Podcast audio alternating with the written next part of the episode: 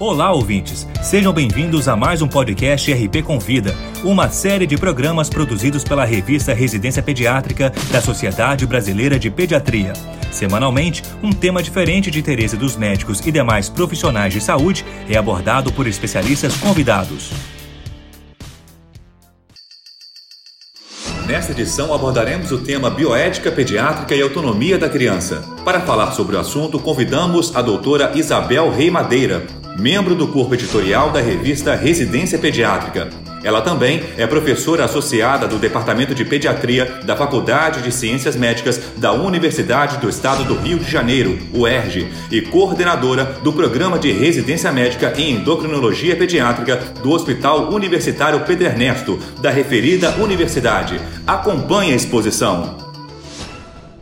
A aplicação da bioética ao campo da pediatria é um assunto atual e tem particularidades específicas que são inerentes à faixa etária pediátrica, principalmente no que se refere ao princípio do respeito à autonomia, já que a autonomia, na maioria das vezes, ela é exercida através do proxy consente pelos pais da criança. Então, cabe ao pediatra a responsabilidade de assegurar a beneficência para o seu paciente. A tomada de decisão deve ser conjunta, respeitando os valores da família e os princípios da bioética, e, ao mesmo tempo, entendendo o paciente pediátrico enquanto ser moral em desenvolvimento.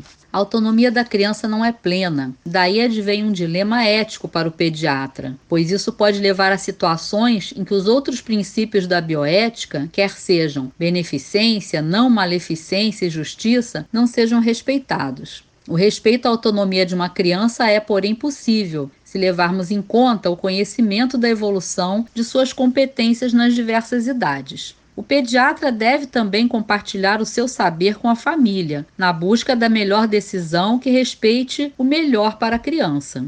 Em grande parte das vezes, isto deveria incluir a opinião da criança, respeitando seu grau de desenvolvimento. Vislumbrando o dilema da autonomia da criança desta forma, chega-se a uma tomada de decisão conjunta, respeitando os valores da família e os princípios da bioética, e ao mesmo tempo entendendo o paciente pediátrico enquanto ser moral em desenvolvimento. Para maiores informações sobre tema tão importante, recomendo a leitura do artigo A Bioética Pediátrica e a Autonomia da Criança, publicado na revista Residência Pediátrica em 2011, no suplemento número 1, nas páginas 10 até a página 14. Boa leitura!